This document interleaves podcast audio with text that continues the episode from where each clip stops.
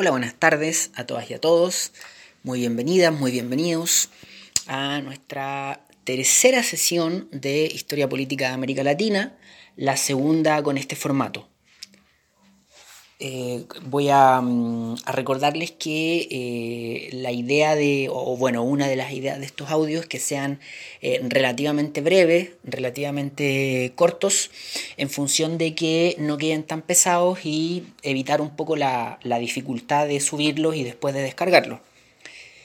Hoy, hoy, miércoles 25 de marzo, vamos a intentar em, rondar por cuatro grandes apreciaciones que, tenemos para el partido de hoy. Vamos a intentar em, caracterizar el liderazgo oligárquico presente en América Latina en la segunda mitad del siglo XIX e inicios del siglo XX.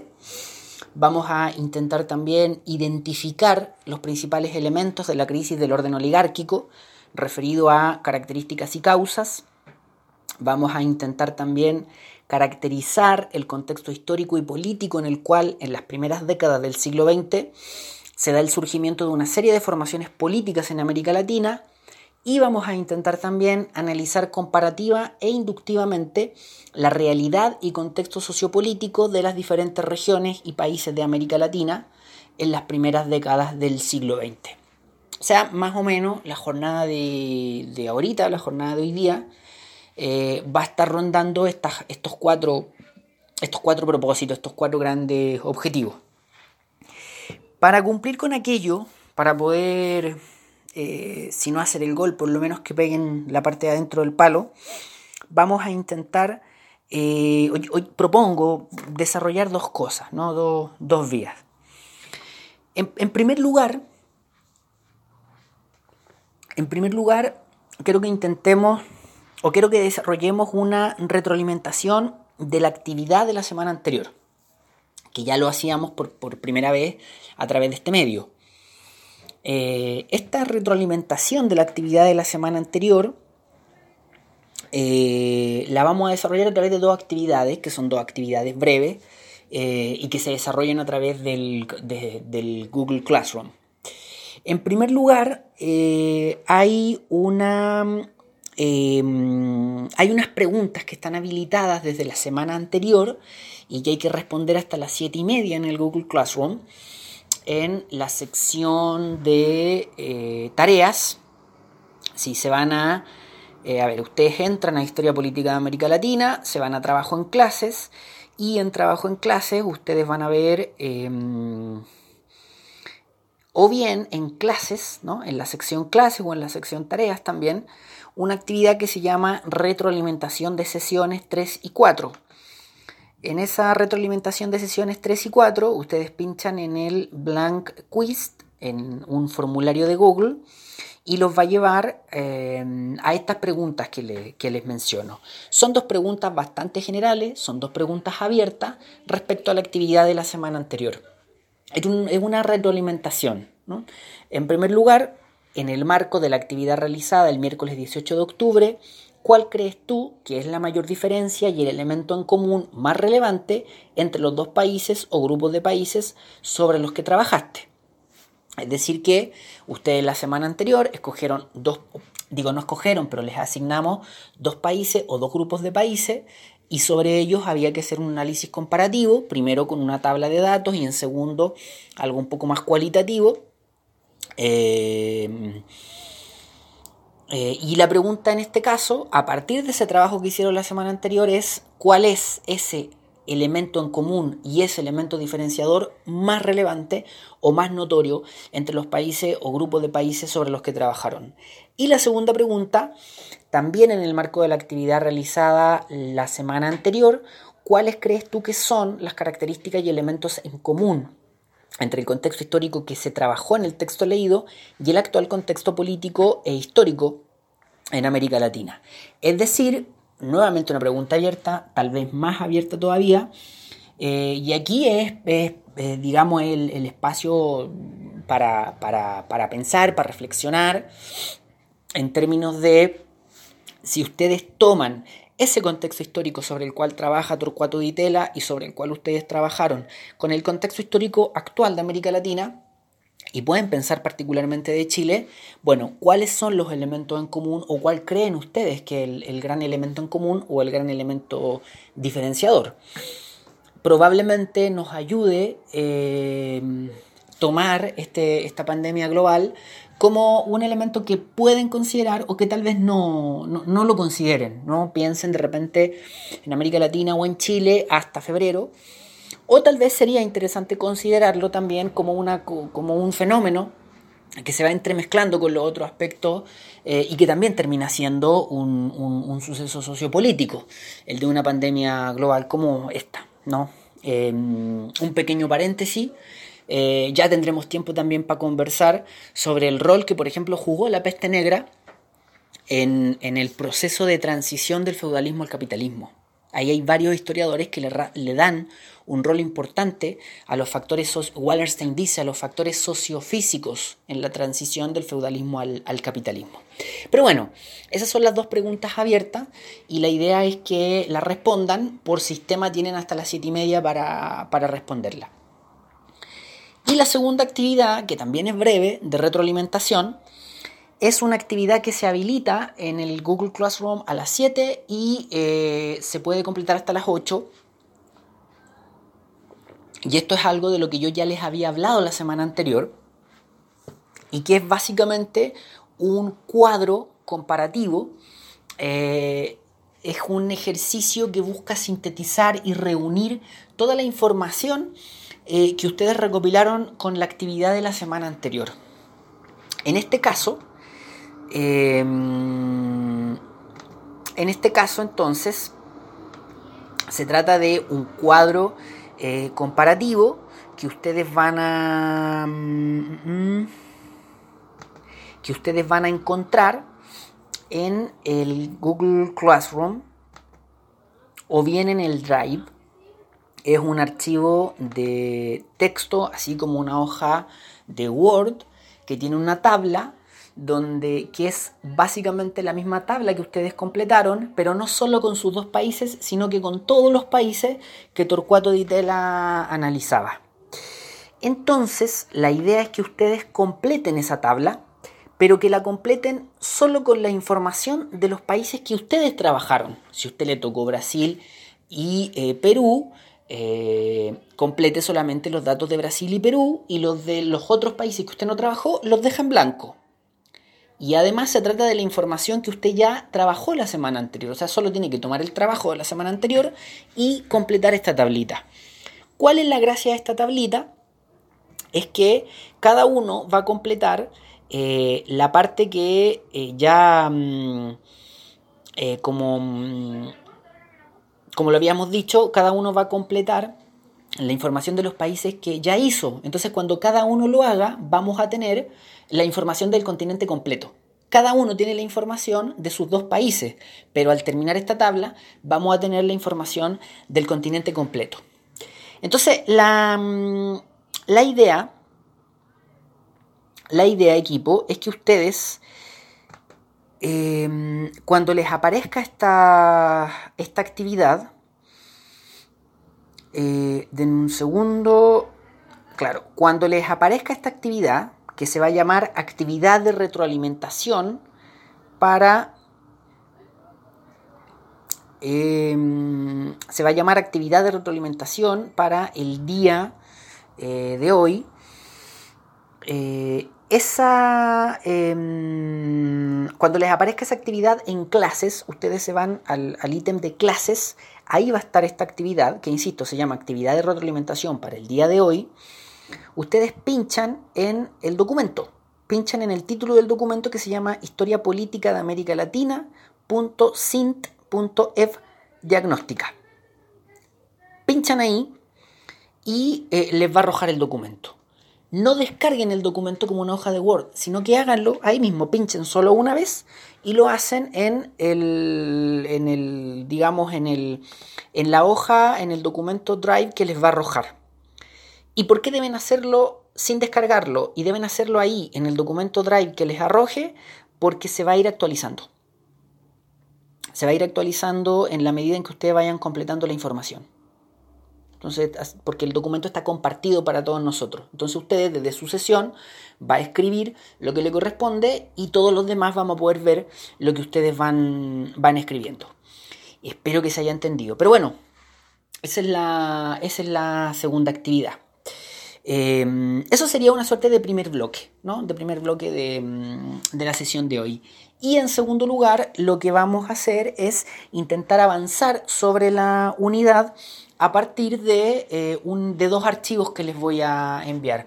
Un archivo con una presentación en PDF y archivos de audio para ir complementando esa presentación en PDF. Archivos de audio con mi voz donde voy a ir comentando la misma presentación y haciendo algunas observaciones, etcétera, etcétera, etcétera.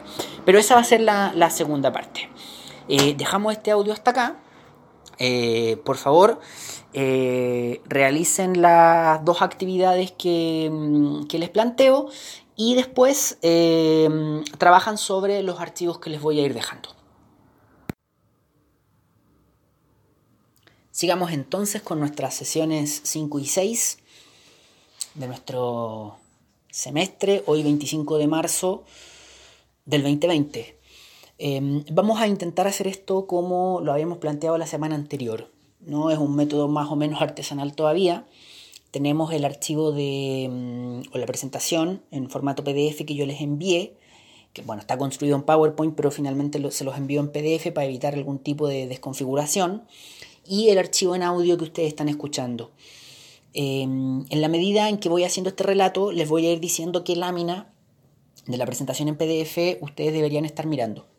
Bueno, en, este momento eh, iniciemos con la lámina número 1 eh, y vámonos a la lámina número 2 para reforzar la idea de los propósitos del día de hoy, ¿no? cuáles eran los grandes objetivos de aprendizaje del día de hoy, caracterizar el liderazgo oligárquico presente en América Latina en la segunda mitad del siglo XIX e inicios del XX, identificar los principales elementos de la crisis del orden oligárquico referido a características y causas, caracterizar el contexto histórico y político en el cual en las primeras décadas del siglo XX se da el surgimiento de una serie de formaciones políticas en América Latina, analizar comparativamente e inductivamente la realidad y contexto sociopolítico de las diferentes regiones y países de América Latina en las primeras décadas del siglo XX. Eso como propósitos para el día de hoy. Vámonos a la lámina número 4. Eh, nosotros, para hacer una pequeña también eh, mirada hacia atrás, un, pequeño reencuadre, recordemos que estamos en la unidad número 1, que lleva por título Crisis del liderazgo oligárquico de 1910 a 1930 más o menos, en términos cronológicos. Em, esta unidad eh, tiene subítems como el, centenario de las naciones latinoamericanas, los nuevos sistemas representativos y leyes electorales de América Latina y la formación de partidos políticos. Nosotros con eh, la actividad de la semana anterior, que nos, sirve, que nos sirvió como, un diagnóstico de más o menos dónde estamos para enfrentar la asignatura, además nos permite ya abarcar varios de los de los elementos que están acá presentes, propuestos como ítems y como subítems en la unidad número uno. Por ejemplo, la formación de los partidos políticos. El, Torcuato de Itela construye una gran caracterización de América Latina a inicios del siglo XX y luego eso le sirve como piso eh, para tener claro cuál es el contexto sociopolítico en el cual van emergiendo las formaciones políticas, las organizaciones y particularmente los partidos políticos eh, para América Latina en el, en el siglo XX.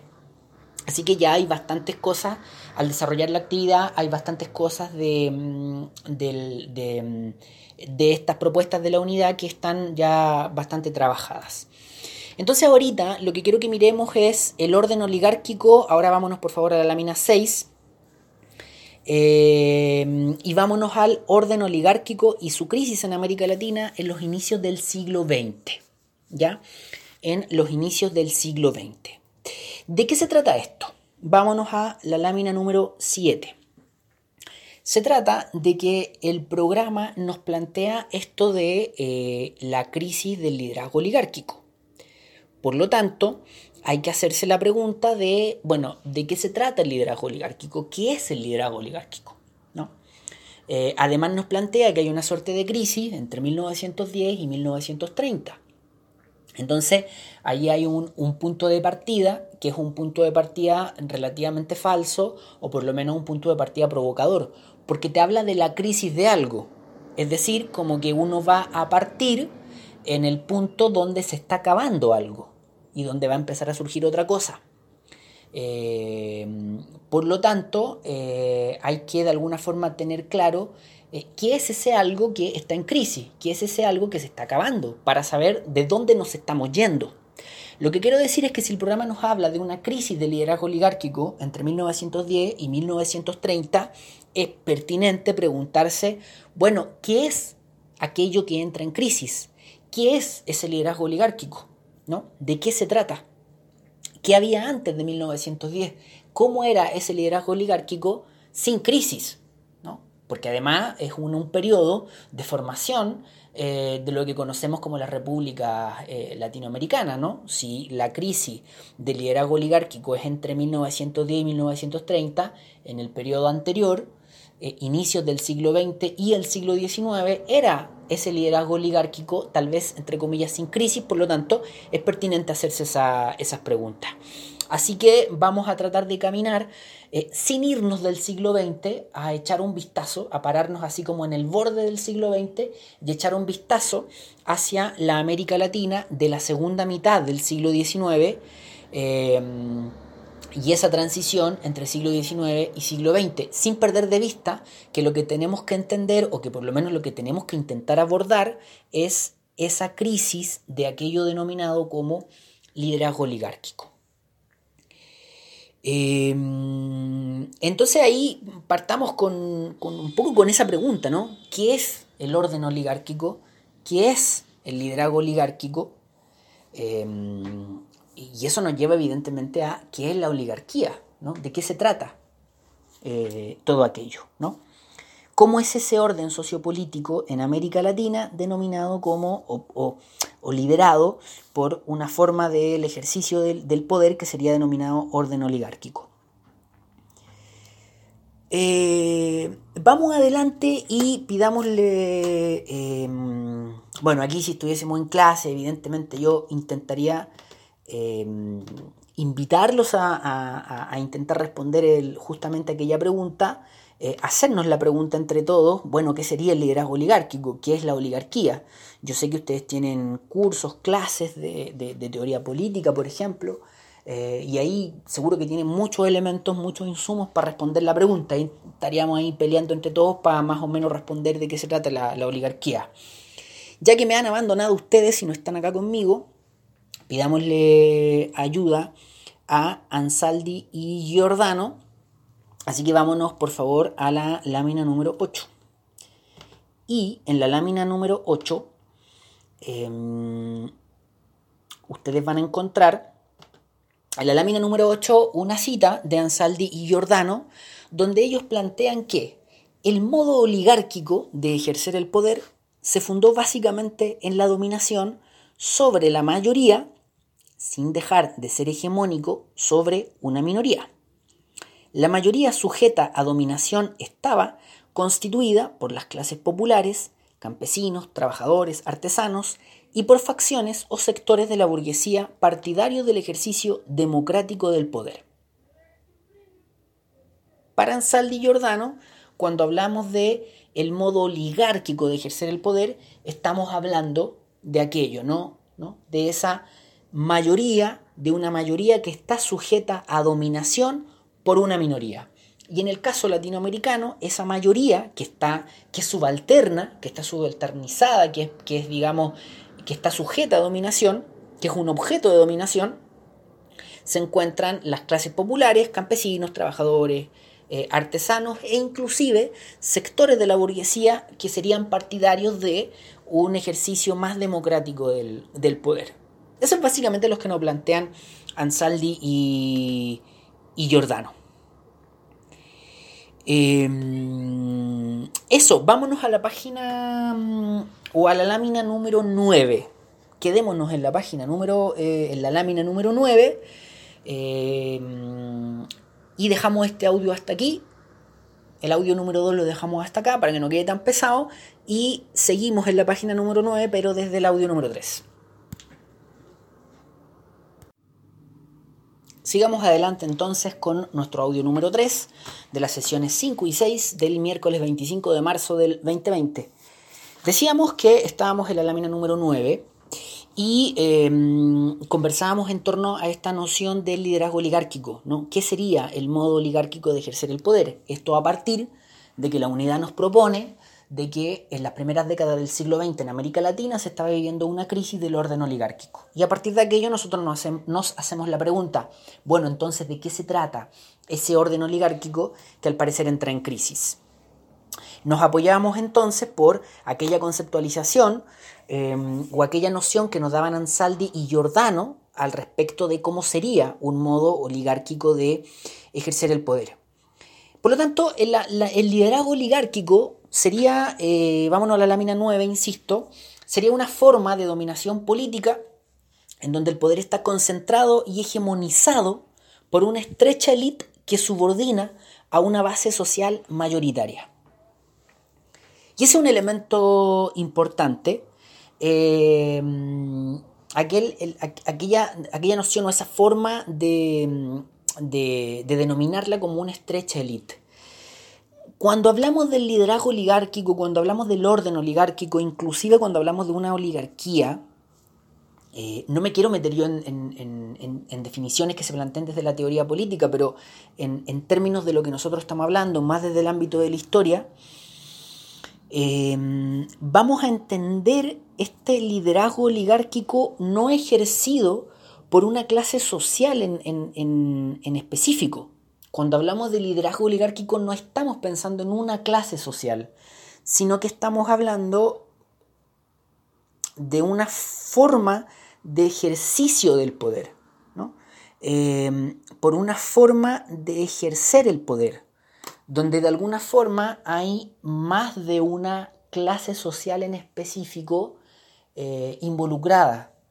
Em, es el, liderazgo oligárquico, insisto, hace eh, referencia a una forma de dominación política, a una forma de dominación de una sociedad y a una forma de ejercicio del, del poder. Aquella noción de una estrecha élite es bien relevante para el caso de América Latina, porque como sabemos, América Latina está construida a partir precisamente, o no sé si a partir, pero está construida política e institucionalmente eh, como, como, como, espacios muy elitizados, ¿no? una sociedad muy, muy elitizada. Eh, esto, por ejemplo, lo dice José del Pozo en, su, en su libro en torno a, a la historia de América Latina desde la independencia hasta el presente, creo que se llama el título, pero esto lo dice Del Pozo, por ejemplo, es una característica esencial de América Latina, que es una sociedad elitizada. Entonces, cuando se plantea esto de una sociedad muy elitizada, de una sociedad muy elitista, eh, no se está haciendo una crítica así como de adjetivo calificativo, no, no es una observación eh, visceral, sino que es una, eh, em, digamos, una evaluación de la forma en que institucionalmente fue construida América Latina sobre, por ejemplo, Williamson lo, lo, plantea a partir de un grupo em, de aristocracia blanca, ¿no? pequeños grupos aristócratas de blancos y principalmente hombres blancos que eh, desde un principio tomaron el poder de las instituciones, tomaron el poder eh, político en, América Latina. Y América Latina fue construido así. Si ustedes revisan, por ejemplo, las estadísticas de la población en América Latina, se van a encontrar que siempre la mayoría de la población en América Latina fue una población no blanca, mestiza, eh, descendientes de indígenas, mujeres, pero quienes tenían el poder político, quienes concentraban el poder político institucional, eran grupos descendientes de aristócratas, aristócratas de hombres blancos. Entonces, la oligarquía básicamente, o ese liderazgo oligárquico a través del cual se ejerció el poder en América Latina, era eso, ¿no? Una forma de dominación política en donde el poder está concentrado y hegemonizado por una estrecha élite em, que subordina a una base social mayoritaria. Em, en América Latina, en América Latina se puede hablar de... Em, si, uno revisa autores como el mismo del Pozo, como Williamson, como eh, la bibliografía que tenemos nosotros en el, programa, em, si uno revisa al viejo Vitale, por ejemplo, a Lucho Vitale, se va a encontrar con que eh, el, siglo XVIII, eh, perdón, el siglo XIX en América Latina se puede dividir como en tres grandes momentos o en tres grandes etapas. Eh, algunos dicen dos, otros dicen tres, pero hay algo así como tres grandes etapas en la constitución del orden político y la constitución de los estados en América Latina en el, en el siglo XIX. Eh, pucha, lamentablemente esto no, lo tengo graficado en, la lámina, ¿no? Seguimos en la lámina 9 y esto no está graficado. Ojalá para la próxima semana se los tenga y después ustedes lo, van complementando, lo van organizando. Pero si uno piensa en el siglo XIX en América Latina, en términos del orden sociopolítico, uno puede pensar en tres grandes momentos. Un primer momento que iría más o menos desde 1810 hasta 1824, que sería algo así como un momento de impulso independentista, una cosa así, o, un momento de las independencias. En 1810 porque ahí parten las juntas de gobierno, y en 1824 porque en 1824 es la batalla de Ayacucho, que es bien importante porque de alguna forma consolida la independencia del Perú y al consolidar la independencia del Perú, termina de consolidar la independencia del Cono Sur. Paréntesis para decir que sabemos que eh, está todavía pendiente el tema de Chiloé en 1824, paréntesis para... ¿Quién trabajó Cuba? Em, Sergio trabajó Cuba. Sergio sabe muy bien que España siguió en Cuba a lo largo del siglo XIX. Sabemos que los españoles tuvieron una intentona de... Incluso atacaron Valparaíso en la década del 50 del siglo XIX. Pero la batalla de Ayacucho de 1824 eh, de alguna forma consolida el momento independizador. Ese es un primer momento. Después viene un segundo momento que va desde más o menos desde 1825 a 1850 y se caracteriza por dos cosas. Primero porque se consolida la independencia, o sea, ahí ya tenemos consolidada la independencia. En 1825 podemos hablar derechamente de Sudamérica eh, como una subregión independiente del Imperio Español. Pero además tiene la segunda característica que es un periodo de tiempo donde, esto va a sonar a trabalenguas, pero donde se consolida la búsqueda de construcción de los estados. No es que los estados estén consolidados, pero, pero sí se consolida el hecho de que cada país está buscando consolidar su estado. Se están creando las instituciones, o sea, definitivamente emprendemos el camino. Eso es lo que se consolida, digamos. No es que lleguemos al destino final, pero se consolida el hecho de que vamos en un camino y ese camino es de la construcción de la institucionalidad estatal. Y después tenemos un tercer periodo que iría más o menos entre 1850 y 1910, donde podríamos decir que en un porcentaje muy alto ya tenemos los estados consolidados. ¿no? Los estados latinoamericanos ya se han consolidado y, en esa misma lógica, un, digamos, una, mm, no un segundo ámbito, a mí no me gusta separar en, distintos ámbitos, pero una, otra característica relevante de este tercer momento es que también se consolida la forma en que América Latina se incorpora en los mercados mundiales en el capitalismo global. ¿no? Y es esta forma que, spoiler, que tenemos hasta el día de hoy de eh, como exportadores de materias primas, eh, caso chileno en particular, con la frontera además muy abierta. Pero eso ya se consolida en 1800, perdón, en este tercer momento, esta tercera etapa de 1850 más o menos a 1910. Esto no significa que en, en, la época colonial hayamos jugado otro rol, pero con otras características, con otro momento histórico. Estos tres momentos son bien importantes, son bien relevantes, porque podríamos decir que desde el segundo momento, eh, cuando decimos que se, se consolida ese camino en la construcción de la institucionalidad estatal, o sea, definitivamente estamos construyendo una institucionalidad estatal diferente a lo que había en la época colonial, se empieza a construir este orden oligárquico y se empieza a eh, consolidar el hecho de que va a ser un orden oligárquico y no va a ser otro tipo de orden, ¿no? Va a ser ese liderazgo oligárquico. América Latina se va a construir a partir de una forma de dominación política en donde el poder está concentrado y hegemonizado por una estrecha élite que subordina a una base social mayoritaria. Dejamos este audio hasta acá por razones de tiempo, espacio y volumen y peso eh, y seguimos adelante con un nuevo audio. Seguimos entonces con el segundo audio. Decíamos que el siglo XIX en América Latina podía dividirse en estas tres etapas en términos de conformación de la institucionalidad mm, estatal en los diferentes países de América Latina.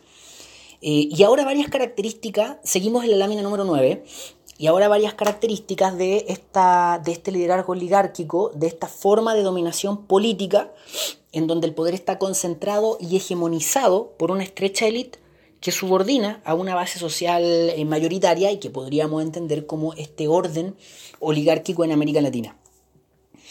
Eh, bueno, hay una característica relevante, es que los estados en América Latina no parten de cero. Las formas de ejercicio del poder no parten de cero en América Latina y son realmente, em, digamos, América Latina en el siglo XIX eh, hereda, aún siendo ya independiente, hereda formas, de, formas políticas, formas sociales, em, económicas e incluso culturales de la época colonial. ¿no? Hereda un orden que venía de la época colonial. De alguna forma, como seguramente lo conversábamos en las clases de historia de Chile, América Latina logra eh, construir una independencia de eh, la colonia española, logra sacar de acá la colonia española, pero hay todo un orden político, formas de dominación política, formas de ejercicio político que de alguna forma eh, se heredan. Em, por ejemplo, lo que ya decíamos, el hecho de que son sociedades fuertemente elitizadas, donde el poder está controlado por pequeñas élites y eso se expresa tanto racial como étnicamente. Eso es, digamos, visible en términos incluso de eh, los cuerpos, incluso en términos de la imagen, de cómo se ve el ejercicio del poder en América Latina. Otra característica relevante de, mm, mm, de, América Latina en, la construcción de este orden oligárquico es que América Latina no tuvo eh, ¿cómo decirlo? No, tuvo una, una, revolución burguesa, por decirlo de alguna manera. No, no hubo una revolución francesa acá, eh, no hubo una revolución inglesa como, como si lo hubo, en, obviamente, en, Inglaterra. No tuvo esa, digamos, ese, proceso. Eh, por lo tanto, en América Latina, eh, y esto, de esto se van a acordar, por ejemplo, de las clases que teníamos en Historia de Chile, el poder político y económico a inicios del siglo XIX, en los primeros años, las primeras décadas del continente independiente, aún está en manos de la oligarquía terrateniente. Quienes tienen el poder económico en las primeras décadas del siglo XIX van a ser los grupos eh, de terratenientes, los dueños de la tierra. Y son los dueños de la tierra los que conservan y aún tienen el, poder político, por lo menos en las primeras décadas del siglo XIX. Em, si se fijan en, la lámina número 9, si se fijan en eh, la lámina número 9, van a notar que hay una suerte de pregunta o de observación que tiene que ver con el Estado en Latinoamérica, la institucionalidad estatal. Dice oligárquico entre, como forma de pregunta y también liberal. Y ahí hay dos preguntas que encierra, digamos, esta, esta lógica. Primero, el orden en América Latina, el orden político es un orden oligárquico. ¿Se puede hablar de un Estado oligárquico? Van a haber eh, personas que van a decir que no, que no se puede hablar de un Estado oligárquico. Eh, ahora, más allá de las precisiones conceptuales exactas, lo relevante es que estamos en presencia de estados donde el poder está hegemonizado por y concentrado en una estrecha base social.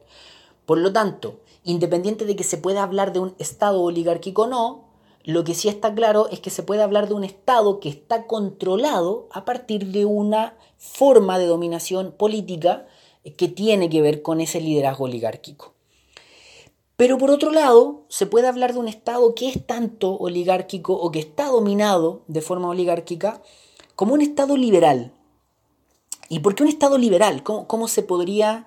Eh, ¿Cómo se podría plantear que sería un, Estado también que es liberal?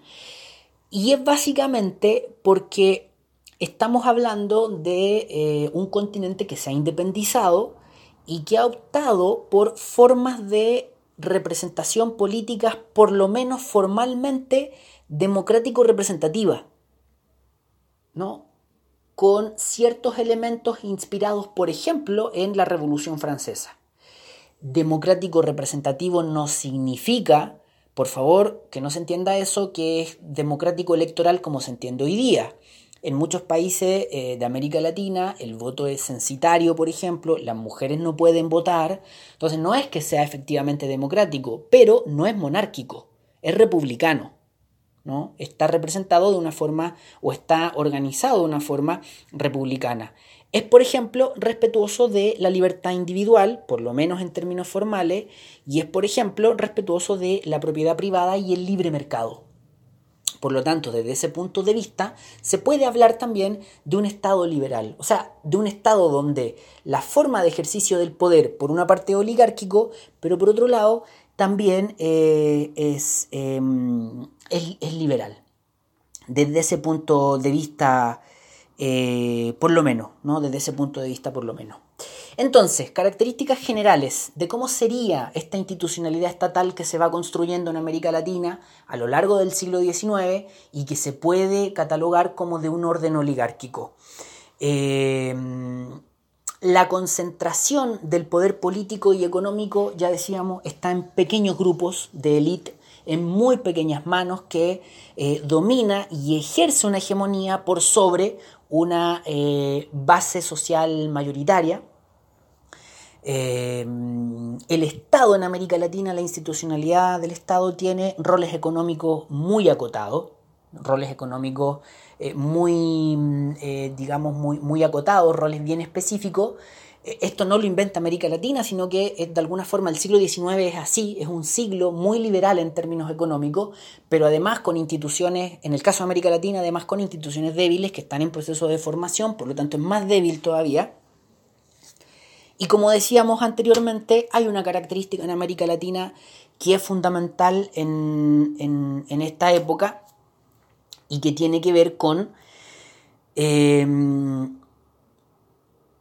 con que desde la segunda mitad del siglo XIX definitivamente América Latina eh, entra en el rol eh, que ocupa hasta el día de hoy en los mercados internacionales, en el capitalismo global. Se trata de una... Eh, de, como, dice, como dicen algunos autores, una suerte de apertura y neocolonialismo económico en términos más de la escuela de la dependencia o de la escuela de los sistemas mundo, inclusive de lo, del pensamiento cepaliano, eh, Latinoamérica definitivamente pasa a ocupar ese rol periférico en la economía mundial de exportador de eh, recursos primarios, de recursos naturales, de materias primas, ¿no? ser la periferia de la, mm, de la economía internacional, de la economía mundial. Eh, dejemos este audio hasta aquí y pasamos al, al último audio. Equipo, sigamos nuevamente con, em, sigamos con un nuevo audio, probablemente el, último de la jornada. Eh, una característica más de, este orden oligárquico en América Latina, eh, cómo se fue construyendo en el siglo XIX, que de alguna forma ya lo dibujábamos o, ya establecíamos los primeros elementos en, algunos audios atrás, y tiene que ver con que esta noción de la oligarquía no hace referencia a una clase social en específico, sino que en términos más generales nos habla de una pequeña élite. Entonces en América Latina hay una característica en la medida en que también va pasando el tiempo, ¿no? en la medida en que van pasando estas tres etapas que yo les decía del siglo XIX hasta llegar a 1910. Y es que esa oligarquía terrateniente, esa gran característica que tenía América Latina, donde en las primeras décadas del siglo XIX es la oligarquía terrateniente la que tiene el poder económico como el poder político, es que la situación va madurando. Y esa oligarquía terrateniente en algún momento se ve en la obligación de tener que, de alguna forma, compartir el poder con otras formas de élites económicas que van surgiendo. Por ejemplo, si tenemos a inicios del siglo XIX eh, un sector oligárquico terrateniente predominante, sabemos que a lo largo del siglo XIX van ocurriendo cosas como la llegada de inmigrantes, como el descubrimiento de eh, yacimientos de plata, por ejemplo, eh, yacimientos de cobre en el caso chileno también, pero yacimientos de plata principalmente en el siglo XIX, eh, apertura de bancos, desarrollo del sector financiero, por lo tanto, otros sectores, digamos, otros tipos de burguesía, además de una burguesía agraria, una burguesía minera, una burguesía bancaria, una burguesía financiera, empieza a desarrollarse o empieza a generarse, empieza a crecer, evolucionar en América Latina, por lo tanto también empieza a disputar poder y a compartir el poder con aquella oligarquía terrateniente. Y esa diferente, eh, digamos, eh, constitución de la burguesía o de los sectores de la oligarquía, no hablemos aún de burguesía, de los sectores oligarca, de alguna forma alimenta otra gran característica que ocurre en el siglo XIX en América Latina. Y es algo que ustedes vieron en las lecturas que hicieron. Tanto por situación al interior de las clases dominantes, eh, el sistema político en América Latina de alguna forma empieza a diversificarse eh, o se ve diversificado, por ejemplo. Eh, yo decía, hay una lógica oligárquica y también liberal, y esto se expresa políticamente. A lo que me refiero es que ustedes vieron en los textos que leyeron esta estructura binaria de partido liberal y partido conservador. Y las clases dominantes de alguna forma se agrupan en estas distintas alas, en estas distintas versiones, o en este partido conservador o bien en este partido liberal. Entonces de alguna forma eso permite que, eh, o eso es una, también es una expresión de cómo eh, esa oligarquía se empieza a diversificar, ¿no? Cómo esa oligarquía empieza tanto a agrandarse como a diversificarse eh, por sectores y por, por, intereses eh, también inmediatos. ¿no? Em, ahora, este orden, ¿cómo entra en crisis? ¿Cuál es? Porque todavía no hablamos del, momento de crisis. ¿De qué se trata esta crisis del, del orden oligárquico? Em, vamos rápidamente a, aquello. Tendremos tiempo más adelante como para complementarlo bien, pero vámonos eh, rápidamente a aquello. Vámonos a la lámina, eh, vámonos a la lámina número 10, eh, donde dice orden oligárquico y donde afirma que hay una crisis en las primeras décadas del siglo XX que puede rastrearse desde antes. ¿no? Hay factores tanto internos en América Latina como factores externos que vienen desde afuera que inciden en que ese orden oligárquico, esa forma de construcción del poder político en América Latina, del ejercicio de poder en América Latina, eh, oligárquico, eh, em, empiece a resquebrajarse o empiece a fracturarse porque se empieza a generar eh, una crisis. vámonos a la lámina 11. Vámonos a la lámina 11. Entonces, eh, eh, siguiendo al, programa, aunque insisto, esto se puede rastrear en las últimas décadas del siglo XIX, pero pensemos en las primeras décadas del siglo XX cuando efectivamente es visible que hay una crisis en el orden oligárquico. Pensemos en factores tanto internos como factores externos. Primero los internos, ¿no? Primero los internos. América Latina, como digamos, acá en, en la lámina número 11 dice, transformaciones en la periferia pensemos particularmente en América Latina, empiezan a generarse transformaciones dentro de los países de América Latina que inciden en que ese orden empiece de alguna forma a resquebrajarse. Por ejemplo, hay un cambio en la estructura económica mm, y productiva de los diferentes países de América Latina. ¿no? La estructura económica y productiva empieza a modificarse no es que efectivamente nos convirtamos en un continente industrializado, pero la propia madurez y modernización del sistema capitalista va a implicar un cambio en la estructura económica y productiva. Ese cambio en la estructura económica y productiva de alguna forma fractura la unidad y la composición de aquel liderazgo oligárquico. De alguna forma em, lo va a modificar un poco, porque determinados sectores de la oligarquía empiezan a tener más preponderancia que los otros. Ejemplo, los sectores de la minería, en el caso chileno, empiezan a tener más relevancia económica eh, que, eh, por ejemplo, los sectores de la oligarquía terrateniente. Eh, los sectores de la burguesía financiera empiezan a tener cada vez más fuerza.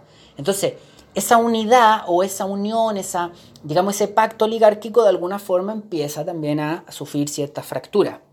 Pero por otro lado, aquellos cambios en la estructura económica y productiva del país eh, eh, provoca cambios en la estructura social del país. Y esos cambios van a ser, eh, esos cambios van a ser relevantes. Por ejemplo, en el caso de, los países de América Latina, se empieza a generar un fuerte proceso de migración campo-ciudad que no es solo de América Latina, no, este es un fenómeno más bien global, pero en esta época, en este, en este contexto, en América Latina empieza a generarse esa fuerte migración campo-ciudad. Por ejemplo, eh, se, empiezan a se empieza a ensanchar el proletariado, aquel proletariado que estaba eh, no confinado, no quiero ocupar esa palabra, sino que se reducía a eh, los sectores de los artesanados de las ciudades, ahora empieza a crecer. Hay un proletariado que está vinculado a los sectores mineros que han crecido mucho, hay un proletariado que está eh, vinculado a los jornaleros rurales, que empiezan a tener otro tipo de relacionamiento económico eh, con, los dueños de, la tierra, hay un proletariado vinculado a los sectores ferroviarios. Los sectores ferroviarios son bien interesantes porque son como una expresión clarita de cómo los cambios en la estructura económica y productiva eh, van a generar una modificación también en, todo el orden sociopolítico de América Latina. Porque si yo, por ejemplo, tengo un sector primario exportador, de todas, y, ese, ese, ese recurso natural que extraigo de la tierra, de todas formas necesito exportarlo al exterior, eh, necesito caminos, ¿no? necesito obras públicas, necesito trenes, y si necesito trenes, insisto, necesito obras públicas y necesito quien haga el trabajo y también necesito inversión. Entonces todo el proceso productivo se va complejizando y esos trabajadores que van a ser parte de esas obras públicas eh, pasan a ser, por ejemplo, eh, proletariados de la construcción y cuando esos ferrocarriles ya están construidos, proletarios, no sé si los mismos, pero también se va a generar la necesidad de un proletariado que esté vinculado a los sectores ferroviarios. Entonces, la estructura social se va complejizando. La estructura social se va extendiendo y se va diversificando. Em, surge también, no es que surge, sino que empieza a tomar importancia política este fenómeno que se va a conocer como la cuestión social. O sea, el problema de las enormes masas de población que están marginadas del progreso y se empieza a generar la cuestión social no solo como un problema social, sino que como un problema político. Y también, evidentemente, en la medida en que el Estado empieza a agrandarse y que diferentes sectores públicos también empiezan a agrandarse, a extenderse, la clase media también empieza a extenderse y también empieza a crecer. Entonces, con todo esto, este cambio en la estructura, primero un cambio en la estructura productiva, cambio en la estructura económica, que por una parte fractura la unidad de la oligarquía, pero que por otro lado va a modificar, a cambiar, a hacer que evolucione la estructura social, van a surgir eh, esta serie de actores que he ido, que he ido planteando, ¿no? la complejización, el crecimiento, el ensanchamiento del proletariado en sus distintos ámbitos, el, ensanchamiento de la clase media, la llegada de inmigrantes, y eso es clave la llegada de inmigrantes europeos que se van a vincular al mundo del trabajo también. Y a partir de todo ese proceso eh, se generan nuevas demandas populares, nuevas demandas que se van a terminar constituyendo en demandas políticas, nuevos actores políticos y a partir de aquello nuevas formas de representación política también. Nuevos sectores políticos que van a tener voz y que van a intentar incidir en el orden político o en el, o en el cómo está construido políticamente eh, América Latina. Eso lo podríamos plantear como los factores internos. Y finalmente, y para ir cerrando, también hay una serie de factores externos que son clave en esta fractura del, orden oligárquico y que tiene que ver con, por ejemplo, eh, las crisis de los países centrales de la economía mundial. Eh, un elemento relevante es eh, la emergencia de Estados Unidos como una potencia que empieza a disputarle la hegemonía a Inglaterra el, cambio ¿no? de esta sociedad comercial que se tiene principalmente con Inglaterra a empezar a virar hacia los Estados Unidos porque este nuevo actor que ya hace tiempo es potencia ahora está disputando la hegemonía la primera guerra mundial la primera guerra mundial eh, la gran crisis del 29 por ejemplo que también va a traer muchos cambios para América Latina eh, y posteriormente la Segunda Guerra Mundial. Que si nosotros tomamos la Primera Guerra Mundial y la Segunda Guerra Mundial como una sola unidad y la pensamos como una sola gran guerra, eh, si uno se fija, entramos a la Primera Guerra Mundial con Inglaterra como el gran hegemón del sistema mundial y salimos de la Segunda Guerra Mundial con Estados Unidos como el gran hegemón de la, de la, mm, de la economía mundial. Entonces ahí, en esas décadas, en un transcurso de 30 años, hay un cambio también relevante, un cambio fundamental, que va a ser decisivo para el, para el transcurrir del siglo XX. Em, entonces, equipo, más o menos, más o menos, estos últimos audios eh, han intentado caracterizar, construir una imagen eh, bastante rápida y con elementos bien generales, pero construir una imagen de cómo sería ese orden oligárquico que se fue construyendo en América Latina a lo largo del siglo XIX y también caracterizar los elementos tal vez más decisivos o más notorios que provocan la crisis y la fractura de ese orden oligárquico en las primeras décadas del, siglo XX. un momento fundamental para lo que va a venir después esas, digamos, esas dos grandes preguntas o esas dos grandes problemáticas se han intentado cubrir con, digamos, con las sesiones del, día de hoy. Eh, a mí evidentemente que me encantaría que tuviéramos más espacio para interactuar, para, poder enriquecer esto, para, establecer preguntas, observaciones, evidentemente críticas, desacuerdos con, con lo que estamos planteando. Así que voy a, voy a intentar estar más activo en los foros del, Classroom y también em, en, tareas. Cuando yo les deje tareas de retroalimentación, por favor no se asusten ni lo piensen como, como evaluación a cada rato, sino que es eso, una forma de tener su opinión y una forma de poder interactuar. En nuestras clases generalmente interactuamos mucho, hay mucha discusión y, harto debate, eh, y en este caso, em, si no logramos activar los foros, se va a transformar en una cuestión muy, muy unilateral. Así que voy a estar pendiente de que los foros estén activos para que podamos, insisto, para que podamos interactuar. Eh, y además, como ustedes saben, como les decía la, la, semana anterior, yo espero también ir interiorizándome bien de las distintas herramientas que podamos tener para que hagamos esto de distintas maneras y de formas más, eh, más, más interactivas. Em, así que eso equipo, vamos a quedar hasta acá por el día de hoy. Em, espero que no esté siendo muy, muy dificultoso todo esto. Espero que sea más bien, más bien clarito.